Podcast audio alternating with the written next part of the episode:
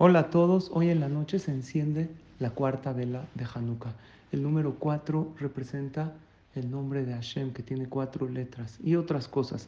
Jajamim dicen que esta noche es especial para pedir que nos asemejemos a Dios, que tengamos midotobot, buenas cualidades, que seamos bondadosos, que aprendamos a dar a los demás y también que las demás personas sean bondadosas con nosotros y que siempre estemos protegidos por Hashem. Eso hay que pedir en esta noche. Recuerden que cada verajá de las velas de Hanukkah tiene 13 palabras.